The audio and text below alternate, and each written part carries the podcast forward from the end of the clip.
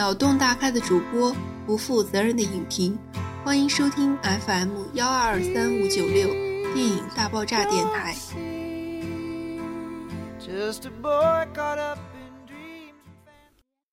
各位听众朋友们，大家好，我是主播圆圆，我是亚飞，很开心又和大家见面了。呃，这次隔的时间好像比较久，对吧？慧慧。对，因为最近就是大家都比较忙，再一个呢，就是好像上电影没有那么吸引人。对，就是其实上了几部，就是就是风评还不错，或者是话题度很多的两部电影，几部电影，然后就包括垫底辣妹，包括美国队长，但是咱们好像就都没有 get 到我们的点，然后就就处于那种我们好像一直没有。就最近没有吸引我们的电影，然后去说，所以说呢，就因为因为我们两个，因为我们两个不是漫威的，就那种死忠粉，所以说漫威粉，嗯，所以说就是如果不是朋友拉着去看的话，一般是好像不会主动去看。当然，当然，如果钢铁侠上的话，我会我会去看的。为什么？我我觉得钢铁侠跟那个漫威的其他的那个超级英雄不太一样。因为他，因为因为我就我只我虽然我只看过《钢钢铁侠一》嘛，但是我当时就是觉得，哇塞，这都可以，就震撼了你一下，是吧？是，对我去看了这个美国队长，然后我觉得，嗯，还可以吧，但确实是因为不是漫威迷，所以说并没有说很 get 到自己的点，然后就。导致也没有说很很想要说这部电影，可能本身也不是特别了解，所以本着负责任的态度呢，就决定不说了。好吧，咱们不是一个不负责任的电台吗？偶尔负责一下。对，然后这次呢，我们要说的电影是《追风筝的人》，这部电影呢是灰灰给我们推荐的。呃，我想问一下灰灰，你为什么就是突然想说这部电影了呢？嗯，这这部电影虽然就有点早哈，但是呃，七年了对。呃，原因主要是因为我前一段时间在看这本书，虽然这本书也很早，这本书大概是零零三年的时候出版的。嗯，对，是的，对。呃，我当时看的时候，我很很久没有看到让我如此怎么说呢？然后有有感触，然后对多多少少内心会觉得啊，怎么这样？就那种你知道。然后呃，就突然想。嗯，但是同时又没有其他什么好的题材，然后就说要不然说一下这个好，因为他那个电影很有名嘛。对对对对对是，而且你知道追风筝的人呢，这个我是长期看到在亚马逊那个对长期看到他书卖的很好。对，然后导致我虽然没有之前没有看过，但是对这个书名非常的熟悉，所以这次看的时候不得不说这个电影确实很不错。我觉得书可能相对电影要更好一些。哦，我觉得是这样的。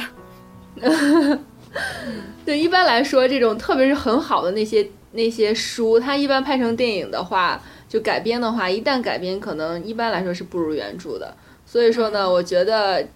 应该是没有原著那么好。但是这个电影总体来说还不错，所以我在看的时候也是充满了一些震撼，因为我很少看，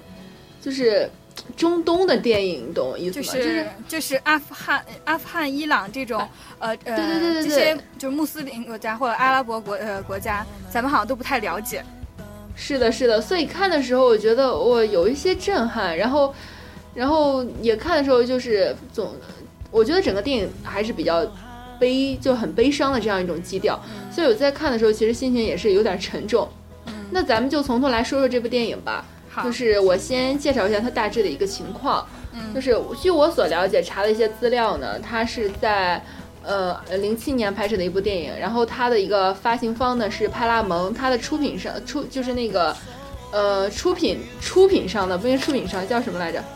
呃，就是出品商，对，梦工厂，梦工厂出品。所以说这是我觉得这两个组合就是搭配在一起很奇怪，然后出了这么一个就是。怎么说呢？就是跟他原原本的这个电影所，就是这个电影厂所生产电影有点不太一样。我觉得主要是因为这本书先出来，因为这个作者他实际上是，呃，他就是跟这个里面主角比较像，他本来是阿富汗人，然后后来就去美国生活，去了美国。他也是现在也是美国的国籍，然后这本书也是呃最开始就是在美国出版。当时肯定也是引起了很大的关注，所以说才确实引起了很大轰动在当时。就是美国的公司来呃制作啊，是这部电影。是的，是的，但是我没有想的是梦工厂，当时看到 吓了一跳，觉得梦工厂应该就是还还是天天 梦幻的、童话的，对。然后这个电影呢，它是它的导演呢叫做呃马克·福斯特。然后这个导演他拍过呃就是拥抱艳阳天呀，然后寻找梦幻岛，包括零零七、量子危机这几这些电影。所以说他这个导演并不是一个很就是产量很大的一个导演，然后他不是相对来说不是那么的有名。包括他拍摄《追风筝的人》呢，其实只获得了一项奥斯卡提名，但是也是很不错了。对，然后。对，而且它的拍摄地呢，就是其实它发生在阿富汗的一些片段，因为这个电影就是有有一大部分是在阿富汗的嘛，它那个场景，然后在阿富汗的那些片段呢，大部分是在新疆的卡什格尔，然后或者是塔什塔什库尔干，就是在中国的新疆拍的。嗯，所以说呢，就是我在比较特殊的一点，我在我在 B 站上看了这个，呃，这个呃那个。呃，电影嘛，然后我就看见上面有那个弹幕，然后就在说，说大部分是在那个新疆拍的。对对对，是的。嗯，因为我当时看的时候，真的会有这种疑问，你知道吗？我我所以这个拍摄地是我刻意去查的，因为我觉得他怎么有勇气在阿富汗拍这么一个电影？因为你知道，拍电影是一个很耗费工程量很大的一个一一一个工程。然后关键说，我觉得这是很引人注目的一件事，所以我觉得他怎么可能在阿富汗？然后我就去查了一下，果然不是是在新疆。嗯，但是都比较相相似的那个是对对对，是什么？对它那个特征啊，然后这一类的地质特征之类的就还比较像。嗯，然后这是他电影的一些情况。然后灰灰，你是不是查了他书本的一些情况呢？嗯，书我倒真没有查。我觉得，反正它就是一对，因为它就是一出版之后，就是被翻译成很多种文字，还有很多种呃，就是很多国家里面开始发行。你你刚才也说了，就是呃，长年以来就霸占亚马逊的那个排行，就是销销售排销售排行。对，是。然后我是大概查看了一下，因为他那个他是零三年出版的嘛，你刚刚说过了。然后零五年呢，他就获得了《纽约时报》美国畅销书的第三名。零六年呢，他就获得了哦，就是就这个作者就获得了联合国人道主义奖，因为这一本书。而且最重要的是，这是这个作者就是卡勒德·胡塞尼的第一本小说，他的第一本小说就获得了如此大的一个成功，所以我觉得真的很不容易，可能也跟他本身的一个生活经历有太大的关系了。他他的小说大部分都是。他的经历以及呃，就是跟他经历有些关系的，对对对。所以，我我不知道这个事件是不是根据他本身的一个事件来来讲的。我刚看就是他就是有呃，跟他特别像的一个就是他实际上在阿富汗的时候也是家里边特别有钱，然后每天大家都是各种派对啊，然后就是出去野餐呀，呃什么什么。然后之后到到美国那段生活也是特别相似，就是他跟嗯他们家里面人在那个跳蚤市场谋生，然后就是每天领着救济金那种那种日子，也是都是特别像。嗯，是的，是的。所以说我当时在看的时候就觉得，嗯，就是查到资料的时候就觉得非常的像，然后呢，就所以当看的时候就很有感触，然后在看这部电影的时候就觉得我会有一点震撼，不知道你会不会有这种感觉？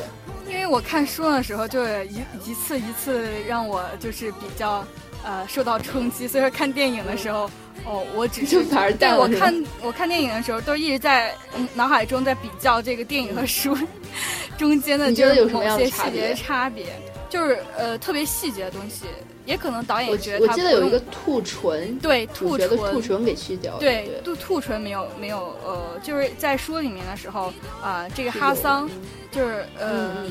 就是他那个小朋呃呃活人活人家的儿子。实际上是本来是兔唇，然后但是他在在生日的时候，他爸爸就请医生给他治好了。然后到最后的时候，嗯，他就有一个那种前后的那种嗯宿命感，你知道，在最开始是哈桑是兔唇，然后被治好了，然后在最后的时候，阿米尔为了救他侄子，然后跟阿塞夫打架，然后被打成了也被打成了兔唇。对，他就是会有这种前后的宿命感。然后包括呃还有一个就是那种呃。嗯，那个支呃叠折叠椅下面会有一个支撑那种钢球，它在里面也出现特别多次。就是最开始的时候，就是，嗯，也不是比喻什么，就是它会有那种前后的呃对应对照应感那种。他刚开始你还记不记得他去呃白沙瓦，他们从那个阿富汗逃到巴基斯坦那个白沙瓦，然后他在那个呃桌子下面，然后就看发呃就就说他他要他在看那个支撑他那个球，然后到最后的时候，他不是在跟阿塞夫打架嘛？然后他的侄子就用那，实际上他就是用了那个球，把阿打中他的眼睛给打瞎了。嗯嗯，对。他对，就类似于这样的事情就比较多。有有一些对对。然后我记得还有一点不太一样的，就是说他救出来他的侄子嘛，他侄子也是被凌辱，然后嗯对然后其实到美国之后，他有一次要自杀的，嗯，这个是在书里面呢，是他，呃，他不是跟他侄子，呃，怎么说呢？承承诺他说，我不会再把你呃送到那个孤孤儿院，然后我我会把你带到美国和我们一起生活，你愿不愿意和我们一起走？就这样。他本来担心嗯就自己能不能融入或者怎么怎么样啊、然后担心就是自己有过这样的经历什么的。但是呃，就是因为他给了这个他侄子这样一种许诺，然后所以说他他侄子就愿意跟他一块回美国。但是呢。嗯，就是他在之回美国没有没有回美国，就是他在办这个签证啊，就是领养手续这个过程中就遇到了很多困难，就因为种种，因为他在巴基斯坦申请的，然后所以说就很多困、呃困难导致他不能立刻带他回美国，然后就有一个大使就说，嗯，现在有一个比较方便的方法，就是，呃，让他先去孤儿院。然后嗯你再从嗯美国那边就大使馆那边，然后直接跟孤儿院什么什么联系，就是、呃、领养他。嗯然后他回来晚上就是跟他呃，就是跟他侄子说，他侄子一听，内心就是有一种那种背叛感，然后就是崩彻底的崩溃，然后就在浴浴缸里面自杀了。然后自杀，但是救他没有，他对他自杀没有成功。然后他发现他自杀之后，就立马把他送到医院去，呃，救回来了。但是从那之后，本来两个人实际上关系还不错，然后就呃，但是从那之后，他就一年都没有跟他说话。嗯，就是他自闭，我记得是书中是这样嗯写，，有有自闭，也有就是因为受过这么多伤害，然后还有就是对可能对亲人已经不能信任。嗯嗯，对。然后我我觉得好像这书中到后边他还有很大一段要写，就刚刚你讲的，但是在电影中他基本上就是到把他救出来之后，对，把他然后就基本上就已经到结束结尾了。是嗯，嗯其实咱们说这么多还没有讲这个电影主要大概讲了一个什么样的内容。哦对哦，对，我想我我我先大致说一下啊，我如果说的就是很大概的，我想灰灰来给我补充，因为我是今天刚看的嘛，所以我还有点印象。嗯就是他讲的就是说，也就是有一个富人家的孩子叫阿米尔和他的小伙伴，就是他仆人仆人的儿子哈桑，两个人是从小一起陪伴的一个小伙伴，就相相相陪伴的这样一个朋一对朋友。但是呢，阿米尔呢，虽然说跟哈桑是很好的朋友，就是哈桑对他真的非常的忠诚。有一个台词很经典，叫做“为你千千万万遍”，就是我愿意为你做千千万万的事情。然后，然后那个，但是阿米尔呢，他虽然说就是把哈桑当成一个很好的朋友，可是呢，他内心还是有一个阶级性、嗯阶级感。他我觉得他他并没有刚开始并没有把他当真正的朋友，因为对对对，他就是的，台只能说一个就是我记得书里面就说，就是虽然他们两个从小一块长大，喝同样的、呃就是同一个人的奶，然后嗯。他说，嗯，哈桑这一辈子说的第一个词就是阿米尔的名字，但即使对对这样，对他内心也没有呃没有把他当成过朋友。对，我觉得可能这个反而这个人我却觉得比较真实，因为，这就是一个富家少爷的一个形象。然后呢，对，确实这个人物确实是很真实。是的，然后而且这个人呢，他还阿米尔呢是比较懦弱的一个人，就是那个富家少爷他是比较懦弱，然后或者是比较怕担责任的一个人，但哈桑呢就非常勇敢，非常忠诚。然后就是两个人就是在一次放风筝，就是放风筝比赛的时候呢，就是他们俩相互帮助，就夺得了第一。这个时候呢，哈桑就去帮着阿米尔去追那个风筝。就在这儿，我就插一句，嗯这个呃追风筝，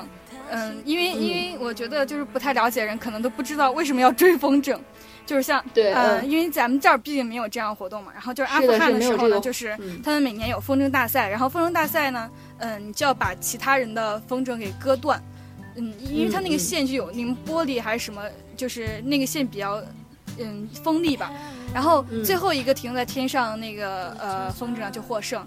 呃，还有一个就是被割断的风筝掉下来的时候，谁捡到就是谁的。就是如果你赢了，嗯嗯嗯。而且你还拿到第二名的那个风筝，就基本上就是，呃，大获全胜对对，就是那种感觉。所以说他那时候才会让他每次都会让哈桑去帮他追风筝，所以呃，他就是是的，那句台词就是他在给他追风筝的时候说的，为你千千万说句对对对。但是哈桑在给他追风筝过程中呢，他就遇到了那个就是剧中的反派叫阿塞夫，就是最后成为就是塔利班分子的一个一个一个人物。对，就是，他是一个纳粹的种族支支追随者，也不是纳粹，他他就是一个种族主义者吧，应该说就是他觉得对，他就是纳粹的支持者，就是我在查资料是这么写的。对，但我觉得应该嗯。应该跟纳粹，呃呃，我觉得就是不太能这样说。就有点那个意思，就对，有点反正就是主要种族的那他就是目个歧视，对。嗯，他就是想要种族清洗，因为他从小就是觉得，呃，像阿富呃阿富汗里面就是最主要的是普什图人，然后也不是最主要吧，这个是就是呃算是比较高阶层的，对对。对，然后大家觉得这是正统的阿富汗人，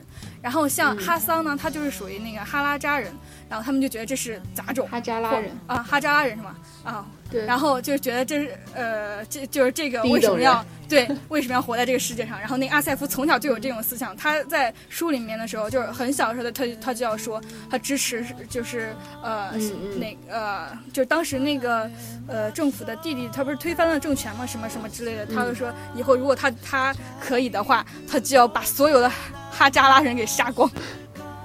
书中这么激烈啊！我的天，书中对于阿塞夫的电影中都没有表现。对，因为阿塞夫在电影里面就是情节比较少，在书里面呢，他也是有那种前后的，嗯，因为反差对应，对，嗯也不是反差，就是也是前后照应的那种感觉。最开始的时候，嗯嗯，就是他们阿塞夫第一次出现的时候，就是阿米尔和哈桑去看电影，然后路上碰到了阿塞夫和他的两个呃呃狐朋狗友吧，嗯然后这时候他就要拿他那个拳击手套，呃，上面有那种铆钉的那种，然后要要打他们，然后这时候哈桑就拿那个弹弓去威胁他，对，哦是要把他的眼睛给打他们。对对对对对，所以这也就跟后来那个他拿那个呃拳击手套打阿米尔，跟阿呃跟那个哈桑的儿子，呃用弹弓射他也是到照应的那种。哦，是这样，对，他是有个照应，就是是。啊，你对接着说。就是大 对大致说一声，大致说一下吧。对他就是在帮助这个，就是后来呢，就苏联就入侵了阿富汗，所以说呢，就是阿米尔的父亲呢，就带着阿米尔，就是这个富家少爷，呃，就是跟着他的父亲去了美国。然后在这之前呢，哈桑跟他就是他冤枉了哈桑，就是因为他就觉得。怎么说呢？嗯，就是他在，就是那个哈桑来帮助他捡风筝，我觉得有点乱。这个时候，哦，我现在 就哈桑的怎么个回事呢？就是，嗯、还是刚才那个简单说。呃追风筝追追风筝的时候，嗯、哈桑就是被诶、被阿塞夫给强暴了。呃，阿米尔看到了这个对对对情况呢，但是他没有勇气去站出来帮、哈桑，对帮助他，对，帮助哈桑，但是哈桑之后也没有说什么，然后只不过就是呃，就当没有这个事情，呃，但实际上嗯。哈桑是看见了他，但他嗯，但他就是当不知道，还是以还是像以前那样对他，还是希望他们两个呃跟以前一样是好好朋友。但是阿米尔内心就是十分纠结，他觉得他知道自己做的不对，然后呃所以说他就呃可能觉得在哈桑面前就无法面对他，然后他就呃对对对，一直在想想尽我们一切两个不能办法要赶哈桑走我。们两对对，我们两个不能同，必须要有一个人走。他跟他爸爸说说要不要换那个是佣人，他爸爸就是特别呃仆人对，对呃，然后然后他爸爸就是特别呃怎么说呢，激烈的那种反反驳了他，然后从那之后他想，然后之后呢他就做了那个。他就把呃他的生日礼物的他爸爸送他一个手表和那个一沓的钱放到了哈桑的枕头下面，就污蔑阿桑。嗯关键是阿桑在面对他爸爸的质疑的时候，他没有否认，他也承认了这个是他偷的，所以他就对，走了。所以说他是一个非常忠实，然后非常好的一个伙伴。对，然后后来就咱们简单说啊，然后阿米尔就去了美国，然后后来父亲呢就就就是他跟就是也同样在美国的这样一个就是阿富汗人吧，应该是阿富汗人，对，是阿富汗人。就是也对两个人就是在跟那个女性，然后两个人就结婚了。他父亲后来也去世了，直到呢父亲的好朋友就是就是一个对呃叫阿辛阿辛拉拉辛汉，拉辛汉。拉辛汉，对拉辛汉，呃，拉辛汉就是病重，就是他父亲非常好的朋友，也是这个富家少爷的这个忘年交生病了，然后他又重回了，重新回到了这个阿富汗，没有，他是他是先回到了巴基斯坦，因为拉辛拉辛汉在巴基斯重新回到坦，对对对，在巴基斯坦，是的，是的，对，然后拉辛汉就告诉他了说，哈桑其实是他就是同父异母的弟弟一。个兄弟，对我当时我看到的时候，我内心我是崩溃的。然后后来呢，这个阿米尔呢，就在这个过程中吧，就大简单说，就是他就是得到了一种怎么说呢，就是也本身小时候的一些事情，他一个直让他耿耿于怀。对，然后他就开始救赎之旅了，就是他要把哈桑的孩子救出来。那个时候哈桑已经被阿富汗的这个就是阿桑，呃一些不就是哈桑，就是为了守护他们的呃，就是阿米尔他们的房子，对，然后被遗留塔利班在这分子给个阿富汗的房子被杀了打死。对，所以说呢，他就他就他就是去找了哈桑的一个儿子，就是他的一个侄子嘛，也可以说。然后在这个过程中呢，他就通过这样的一个轮回吧，像当初哈桑对他那样，然后呢，他把自己的愧疚以及他的一个自我救赎，然后就放在了对他这个侄子的这个救助的过程中，然后直到把他孩把他的侄子带到美国。就是这样的一个，大致就这样的一个故事。然后呢，我在看的时候是很感动，是因为我觉得有一点有有一些点就比较比较让我有感触。我觉得首先一点就是，人生总是很充满遗憾的，就是特别是当他去阿阿富汗阿富汗的时候，我就觉得，或者回到那个巴基斯坦的时候，我就觉得他是不是要见到哈桑了？哈桑是不是要出现了？他们两个是不是要和解了？我一直期待着这样一个结局，但是但后来一个机会。对，但是就是拉辛他就告诉他说哈桑死了，然后我当时就哦就好就觉得哦是很遗我憾。我我也是，我为哈桑哈桑的死感到特别伤心。对，是的。然后呢，这个他就去找了他的侄子，这个时候就是这个富家少爷嘛，他叫阿米尔，他就去找那个哈桑的儿子，找他的侄子。他把当他把他的侄子救出来的时候，我觉得。我我我觉得拉就是拉辛汉一定是很开心看到这样的一个结局，结果他回来的时候，就是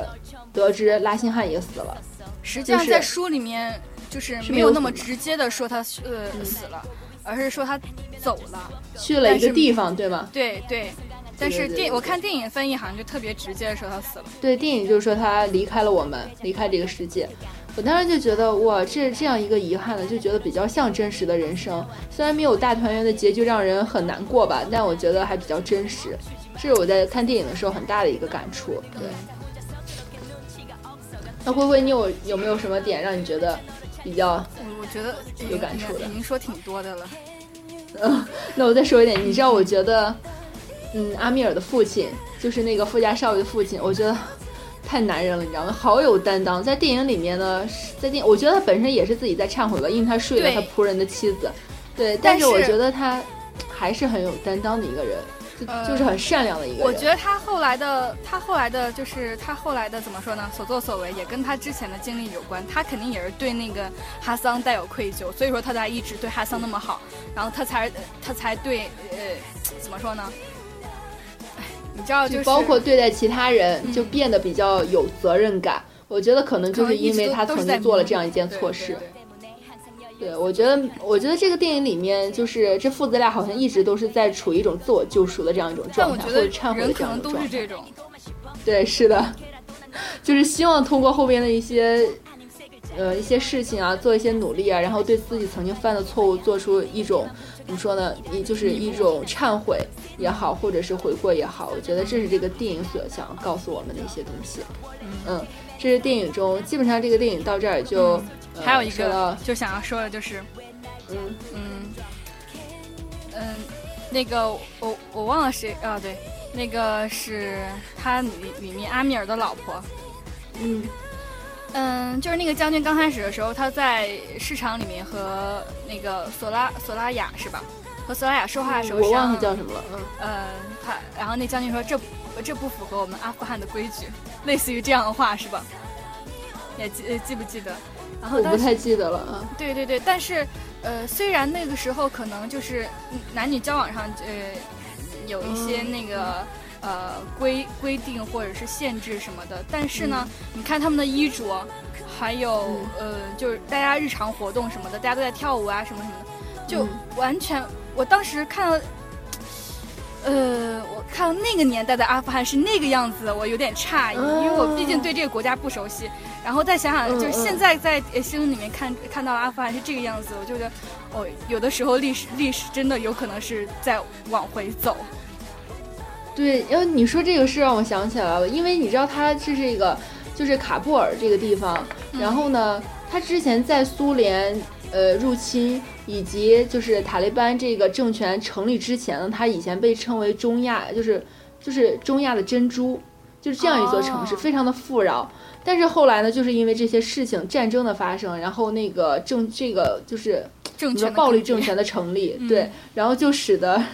就是真的是水深火热。我在看的时候，我就觉得很恐怖。对，然后就对他后来就历史可能有的时候在倒退。就是我看书的时候，他他从那个美国，就是从阿阿巴基斯坦。呃，进到那个阿阿富汗的时候，我就一直在替他担心，他会不会随时会死掉。你知道，我当时不知道他在不不知道他在中国拍的时候，我会担心这个摄制组当时怎么那么有勇气，会被射杀吗？好吧，嗯，对对对，嗯，那基本上就是这个电影的大致一个情况了。呃，那来灰灰最近有没有什么生活上的一些事情想要跟我们分享？你先说。我我。我之前是想说要吐槽吐槽我一个同学的，就是我未来的哦，对对对对对，我还我还记了，当时当时草儿跟我说，提醒我下一星期我要不下期节目我要吐槽一下我的同学，然后我说好，然后我立马给他写到了笔笔记里面。是因为我真的好崩溃啊！你知道这是一个男生，然后我觉得基本上二十多岁了，大家说话都应该就是有点礼貌，他从来就问什么事情直接就。直接上来就问，你知道吗？就一个一句同学或者是你好什么的，从来不说，直接就上来就问说，不不不，怎么怎么怎么样？然后我回答完了之后，一旦得到了他想要的答案，就是他知道了之后，他也不说谢谢，就立马消失。然后每次都是。我特别讨厌这种，就是有人问了我问题之后，我回答他，然后他他也他可能看了，嗯，也不知道他什么想法，然后他就看完，然后就就看完了。然后也没有回应，我最讨厌这种。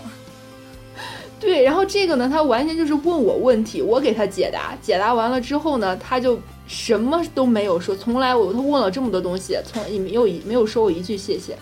然后就直接消失的那种，然后以至于到后来我就想，哦，真的快要骂死他了。我觉得这是我我还没有开学就开始讨厌的一个人，真是醉了。哎，反正我然后我希望每一个人。是素质都可，反正我觉得这个世界上各种各样的人都可能会遇到。仅仅是一个没有礼貌的，我觉得就就目前这个状态来看还是比较幸运的。你万一碰见什么神经病，上来就给你两刀那种。对，这两天太多的这种了。刚才还看了一个，就是有一个医生。然后他给一个患者，然后说他那个手手指裂了，说要消先消毒，然后再缝上什么之类的。然后然后好像那个患者就不同意，然后他那个患者的伙的同伴。就直接照脑袋上砍了，直接现在那医生昏迷不醒。唉，好吧，我真没想到会有这样的事情。然后，然后我我突然想到，说我前两天，前两天是去去拍了一个广告，然后对对对，恭喜草原荣登，拜拜，对对对，成为了导演。没有，然后就是。就是因为我在广告公司，他可能就是想要锻炼一下我，然后看看一下我的能力，然后就让我就是拍了一下那个广告的一个实景的拍摄，然后我就去拍了，然后也是第一次拍有小孩的戏，然后第一次拍这种商业类型的东西，然后确实学到了不少东西，但是也真的是紧张的要死，因为现场真的很多人，包括化妆师啊，包括对对对，嗯对，然后包括一些杂七杂八的，包括小孩的家长，包括灯光师等等乱七八糟的。然后，但是，哎呀，我真的是觉得，就是还没有开始，就是那什么，就你知道，就开始有，怎么说呢？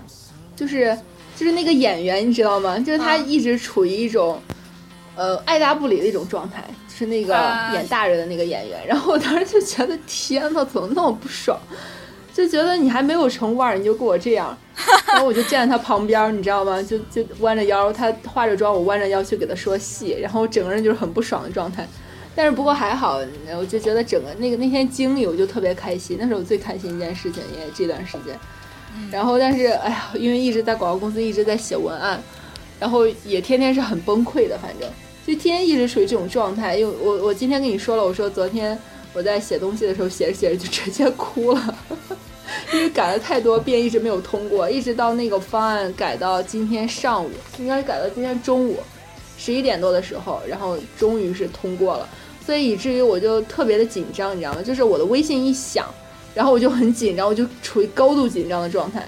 就是现在干完全不敢听到微信响。我觉得微信一响，那可能就是我的工作又有新任务，或者是我的工作出问题了。然后就是就天天属于这种崩溃的状态，最近。感觉你你好像已经进入了工作的状态，而不是一个学生。但是，是的呀，所以但是这个状态会让我觉得我一定要好好学习。嗯嗯，挺好。是的，嗯，灰灰，你最近什么生活上有什么新鲜的事情要跟我们分享一下？最近我都不你知道你前几天不是去参加了那个，就是我们一直，其实我一直想让你说的那个，哦，对，嗯、你说是那个，对我们上星期有一个就是就是中日什么学生论坛，学生论坛，嗯然后我们嗯老师就带着我们去，主要是想让我们就看一下那个真真正的那个同传是什么样子的。嗯嗯，然后我那天就去了，就十分尴尬，因为好像学生只有我们这一波来了，其他人呢？其他人都是那种可能就是呃，我也不太清楚，都是就是反正可能都学校里比较学校比较多吧。嗯，嗯嗯首首先说一下这个同传，我那一天大概就是从早上九点九点半开始到下午五六点结束，然后三个同传，呃，就一直在呃交替着吧，然后中中一日，日一中，然后因为大部分人都呃发言人都不会觉得呃。因为不了解这个同传工作到底是什么样的，所以说中中文如果它快一点的话，然后那个翻译的 基本上那语速就要飞起来。然后我们当时听了，我的天简直太厉害了！第一个是特别厉害，然后第二个就是嗯特别辛苦。嗯，然后我们就讨论一下，你猜他今天能挣多少钱？嗯对。然后然后就有同学说，应该至少八千吧。我说八千也不多，因为真的特别辛苦。对呀、嗯，对呀、我觉得也是，因为它需要一个就是及时的一个翻译，我觉得这真的非常考验功力的一件事情。然后，然后，然后就是呃，就是因为我们有一个老师给我们上课的时候，经常会给我们放那个就是呃现实中的那种演讲比赛或者什么什么那种视频。嗯 然后我我就觉得哈，我突然就是最近有点觉得，大家都说那个日本人说话非常客气什么什么的，但是嗯我觉得有的时候并不是这样，因为因为很多人呃，我觉得很多他们那个发言中就完全不避讳说中日近十年的关系交恶，就是可能近十年关系发展的不是特别好，他们不会避讳这个事情，不，然后但是有有有有的时候好像中中国中呃中国这方嗯发言的话，他可能就不会呃去提出来这个事情，哦对对对，可能就会略过去。嗯，我觉得他们可能是语言上的礼貌，或者是怎么样，但是在就在遇到事情的时候，他们是很愿意直白、很直接的说出来的。嗯，我觉得会不会是这样一个情况？有可能。就他们很愿意讨论事情，但是在讨论的时候，可能说我会比较礼貌一点，我会对你怎么比较客气，但该说还是要说。对，还有一个事情，呃，嗯就是呃，就是认识了一个人，呃，嗯他就是呃，我们之前有一次说话的时候，他就呃呃呃对我呃怎么说呢，表达他对韩国呃偶像。呃，嗯或者说是那个所谓的韩流，特别强烈的不满，觉得那都是垃圾。真的假的？对，然后我本来我本来想说，嗯，我就是我什么也不说哈，呃，就是、嗯就是让我就这样听着就行了。然后我要不然的话，你嗯，然后后来我就一直在想，哎，然后后来回来之后，呃，高晓松那个《小松奇谈》最近这一期全部都在讲韩国，我在看那个节目的时候，我就哎又在感慨，就是好像大家对韩国的那个是两极化太严重了，有点。哦，但我还好，我属于中间派。嗯，中间我觉得中间派比较好，他也不是说特别特别好或者特别特别不好，我觉得那种直接吃了说说他是垃圾的，我觉得可能一些偏激吧，因为很多时候大家都这很多东西都没有到一个极致，所以我觉得这样。而且我觉得很多人说我觉得有点他并奇怪。他并不是很了解，然后他就下一个这么决绝的对，判断，嗯嗯，嗯我觉得可能缺乏思考的一种表现。嗯，也，也也有可能是受其他的影响，受影受到响其他的